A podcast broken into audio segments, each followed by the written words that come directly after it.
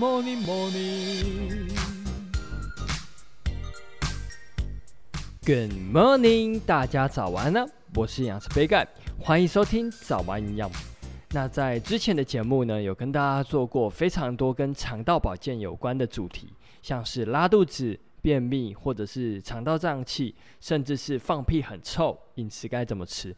那今天呢，就来做一个大整理，来跟大家分享一下这些症状。我们如果发生的话呢，饮食可以怎么调整？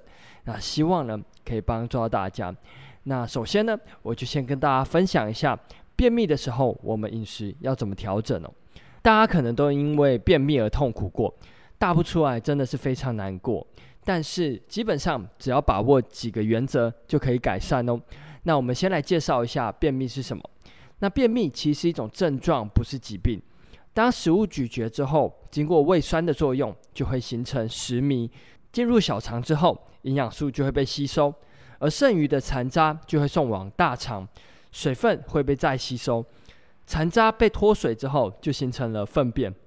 粪便会由水分较多的泥状，慢慢的变成固体状。如果比较久没有上大号，水分就会持续的脱干。最后呢，就会变得比较干硬，而发生了便秘的症状。那如果摄取高纤维饮食之后，一周内排便仍然小于三次，或是三天以上没排便，才算是便秘哦。所以大家要记一下，刚刚便秘的定义是什么？就是一周排便小于三次，或者是三天以上没排便，才算是便秘。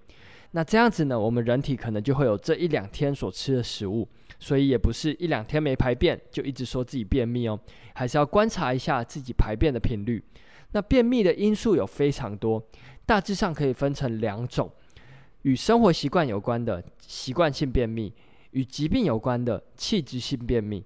那这边呢，要针对习惯性便秘的预防来做饮食的介绍。习惯性便秘可能的原因，首先第一个就是排便习惯不好。当直肠感受到压力的时候，就会产生便意。但是因为工作太忙，或者是找不到厕所，没有办法排便，大脑的自主神经就会产生反射，使得粪便呢从直肠跑回到了乙状结肠，缓解我们的便意。但如果长期下来的话，会使直肠对于排便的反射变得迟钝，造成粪便滞留。那所以有便意的时候，还是要赶快去上厕所，不要一直憋着，到最后呢，其实就真的上不出来了。那再来呢，饮食不当也可能会造成便秘哦，其中包括水分摄取不足、油脂摄取不足以及膳食纤维摄取不足，这三个营养素非常重要。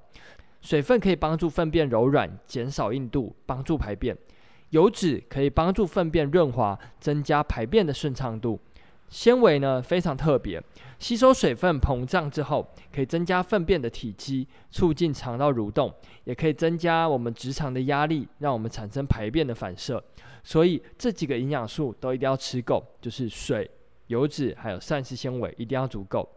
那其他造成便秘的原因，还有像是活动量不足，或者是药物的影响。那我们到底该怎么预防便秘，或者是改善呢？首先，规律的饮食、作息还有良好的排便习惯非常重要。这听起来非常简单，但是却是最难执行的哦。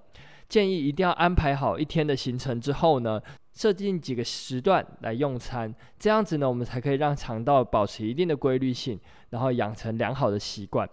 那再来呢，就是要摄取足够的水分，每天至少要摄取八到十杯的水，每杯两百四十毫升的液体，可以帮助粪便的软化哦。那再来呢，要摄取足够的膳食纤维。在国民营养调查中有发现，台湾人蔬果量摄取非常的不足，基本上建议每天的膳食纤维摄取量是二十五到三十五公克，但是台湾人平均每天膳食纤维摄取量只有十五到二十公克，还不到建议量的三分之二，所以这边还是会建议大家多吃一些膳食纤维含量高的蔬果，对排便是会有帮助的。那再来呢，就是要适量的摄取油脂，油脂可以帮助粪便的润滑。建议烹调的时候可以选择不饱和脂肪酸的油脂，像是橄榄油、芝麻油。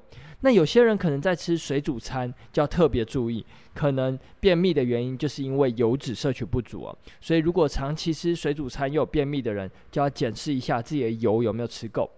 那再来呢，还可以建议补充维生素 B 群。特别是维生素 B1，对于我们神经还有肠道的调节是有帮助的。那养成运动的习惯，还有腹部的按摩，都可以帮助肠道的蠕动哦。那其他还有帮助改善便秘的食物，包括像是益生菌或者是益生质，可以帮助改善肠道的菌丛生态，让我们的肠道变得更健康，然后也可以增加肠道蠕动还有排便。那在比较特殊的一些食材，像是梅子汁、黑枣汁、决明子茶或者是芦荟汁，都有清泻的作用，可以适量的使用。那最后呢，再教大家一招，就是可以利用胃结肠反射，可以帮助排便了。当我们吃下东西之后，我们的胃部会膨胀，这个时候呢，它会促使食物往下排，然后也会传讯息给大脑，使我们的大肠一起收缩。那粪便呢，就会达到直肠，这个时候就会产生便意。那这种情况很容易发生在空腹的时候，所以建议大家早上的时候呢，可以来一杯水，然后如果有便意的话，要赶快去厕所，不要一直憋着。那刚刚介绍的呢，就是针对习惯性便秘的预防，但是便秘还包括了器质性的便秘，像是疾病造成的肿瘤、气室、痔疮等等的，或者是像其他内分泌失调、甲状腺功能低下、糖尿病、神经病变都有可能会造成便秘。如果长期有困扰，建议还是到医院做个检查会比较好哦。那再来呢，要跟大家分享拉肚子的饮食要怎么调整。一样，我们先来分享一下什么是拉肚子。拉肚子，我们平常专业一点是讲腹泻。腹泻跟便秘一样是一种症状，不是疾病。虽然不会马上造成身体上的伤害，但是长期下来可能会有营养不良、脱水，甚至电解质不平衡的现象。那人的粪便一天大概是一百到三百公克。那如果每天超过三百公克，大便的硬度会减少，含水量会增加。大便会变得稀稀的，那就是腹泻哦。而腹泻基本上可以分成急性跟慢性两种。急性大约是发生在二到三周内，慢性腹泻会超过三周。急性腹泻常见的原因就是细菌性感染，像是我们平常听到的食物中毒、食材保存不当，或者是没有彻底加热，然后导致食物受到污染。那这个时候呢，我们又吃下去，就可能会造成上吐下泻的问题哦。那再来呢，还有像是乳糖不耐也会引起急性腹泻，或者是情绪紧张也会引起腹泻。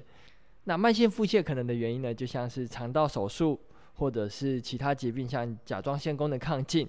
以及一些药物，像是抗生素，都有可能会引发所谓的慢性腹泻。那这些呢，都是造成长期慢性腹泻的因素。那我们到底该怎么吃来改善腹泻的症状呢？首先，如果是急性腹泻的话，建议就是看医生，直接做个治疗会比较好。那饮食的部分呢，建议就是不要吃东西一天，适量的补充电解质就好。可以补充像是蔬果汁、运动饮料或者是高钾的水果。但是运动饮料通常糖分比较高，所以会建议大家可以掏一点水，减少它的渗透压。基本上，急性腹泻就是让肠道好好休息。如果伴随着呕吐或者是发烧，一定要尽速就医。那再来，慢性腹泻很有可能的原因就是大肠炎或者是其他疾病所引起。这部分的饮食建议就是以低渣饮食为主，也就是低纤维的饮食。这种饮食的重点就是避免一些粗纤维的食物，像是菜梗，或者是像糙米这种纤维粗的杂粮米。那比较特别的是，也要避免乳制品。乳制品含有乳糖可能会加重症状。乳糖呢，在我们肠道中要被分解的话，必须要经过乳糖酶。乳糖酶是由我们小肠绒毛上皮细胞所分泌的。那如果拉肚子的时候，小肠的上皮细胞受损了，那很有可能乳糖酶的分泌就会受到影响。这个时候，乳糖的消化就有问题，很有可能会造成渗透型的腹泻，加重症状哦。那再来就是肉类要尽量避免带筋带皮，也要尽量避免使用豆制品，以免造成肠道胀气不舒服。那蔬菜的部分呢，可以选择嫩叶来吃，也要尽量避免油腻油炸的食物。刚刚有提到油可以帮助润滑肠道，但是拉肚子的时候呢，就要尽量避免。那水果的部分有两个不错的选择，就是苹果还有香蕉，因为它们的水溶性膳食纤维果胶可以帮助水分的保留，减少我们腹泻的症状。但是呢，要注意的是，苹果必须要去皮，香蕉必须要选择黄色熟透的香蕉才有效果。那再来，燕麦也有水溶性的膳食纤维，可以帮助止泻。那而滤掉渣渣的蔬果汁也可以帮助矿物质、钾离子的补充，也可以顺便补充水分跟电解质，非常不错。那拉肚子的原因有非常多种，最常听到的呢，其实就是细菌性所引起的。严重的时候呢，甚至会引发呕吐跟发烧。所以环境的卫生以及食材的卫生也是非常重要。所以如果常常拉肚子或便秘交替的话，卫生的改善也是非常重要哦。那简单的介绍完腹泻的症状，还有调整的饮食之后呢，就来聊一下胀气。肠道胀气基本上是透过直肠排出，也就是所谓的放屁。每个人都会放屁，透过放屁可以让我们肠道舒缓，但是很有可能会造成一些尴尬的状况。那这边就简单的带大家认识一下，为什么人会放屁，希望可以帮助大家舒缓胀气或者是一直放屁的问题。肠道胀气主要有两个原因，第一个是我们吞入的空气，每个人在吃或者是喝东西的时候，都会少量的吞入空气，而吞入的空气大多都借由打嗝的方式离开胃部，但是会有少部分进入到小肠，这些空气很有可能会被吸收，或者是进一步的到大肠，然后透过直肠排出。那再来第二个原因呢，也是比较大宗造成胀气的原因，就是肠道中细菌所引起的。有些食物没有办法被人体消化吸收，而是被大肠中的细菌分解，产生氢气、二氧化碳、甲烷或者是硫化氢等等的气体。这些气体就是细菌分解所产生的副产物，造成我们胀气的主要原因。而每个人的肠道菌相的组成都不一样，所以产的气可能会不一样。有些人放屁是有味道，有些人却是没有，就是跟我们肠道的菌相有关。大概了解为什么会胀气之后，就来介绍怎么改善好了。首先就是要细嚼慢咽，细嚼慢咽可以减少吞入的气体量，所以吃饭的时候不要说话就是一个方式。那再来呢，就是要减少碳酸饮料，这类型的饮料含有气体，虽然大部分这些气体都借由打嗝的方式排出，但是还是会有少量的气体进入到我们体内，如果很容易造成肠道胀气的话呢，还是要尽量避免了。那再来就是要减少豆制品，豆制品含有寡糖。人体没有办法消化吸收，容易被细菌利用，进而产生气体。有胀气的话呢，就要减少豆制品。那再来就是要减少精制糖类的食物，糖类是细菌很容易利用的原料。如果太常吃精制糖类的食物，很有可能就会破坏我们肠道的菌相，让坏菌增长，甚至放出来屁会变得很臭哦。那再来呢，也可以减少十字花科类的蔬菜，像是高丽菜、花椰菜。这类型的蔬菜有多糖，还有像是硫化物，所以如果胀气的情形发生的时候，可以尽量避免。但如果平常都没事，就不用刻意避免，因为多吃蔬菜是好的，而且十字花科蔬菜可能跟我们抗癌有关，所以可以多吃一点。那再来，乳制品也要尽量避免。如果有乳糖不耐或者是肠道不舒服的话呢，一定要特别小心。那最后一个食物就是地瓜，就跟豆制品一样，地瓜含有寡糖。人体没有办法消化吸收，很容易被细菌利用，进而产生气体。所以常常放屁或者是常常胀气的话呢，就要尽量避免刚刚介绍的食物哦。那最后呢，要来跟大家分享，就是放屁很臭，我们饮食该怎么办？首先，第一个原因就是我们蛋白质吃太多，像是有些健身的人呢，可能放屁就会很臭，原因就是蛋白质吃的比较多一点。那再来呢，就是油脂吃太多。油脂虽然可以润滑肠道，但是如果常常吃那种油炸类的食物的话呢，进一步到我们体内，就很有可能会被我们肠道中的细菌分解成一些不饱和醛类的物质，进而呢产生一些奇怪的味道。所以油炸物也要尽量避免。那最后一个原因呢，就是跟一些特殊食材有关，像是葱姜蒜这些食物呢，还有一些硫化物，很有可能会产生一些臭气。所以如果放屁很臭的话，就尽量避免这些食物吧。那今天早安养就到这边喽，就简单的分享便秘、腹泻以及肠道胀气的饮食可以怎么调整，希望可以帮助到大家。那节目尾声来打个小广告一下，杯盖出一本书，叫做《营养师杯盖的五百大卡一定瘦便当》，对菜单设计或是烹调有兴趣的话，可以到底下的资讯栏参考一下哦。那如果有任何问题或是鼓励，都欢迎在底下留言。最后祝大家有个美好的一天。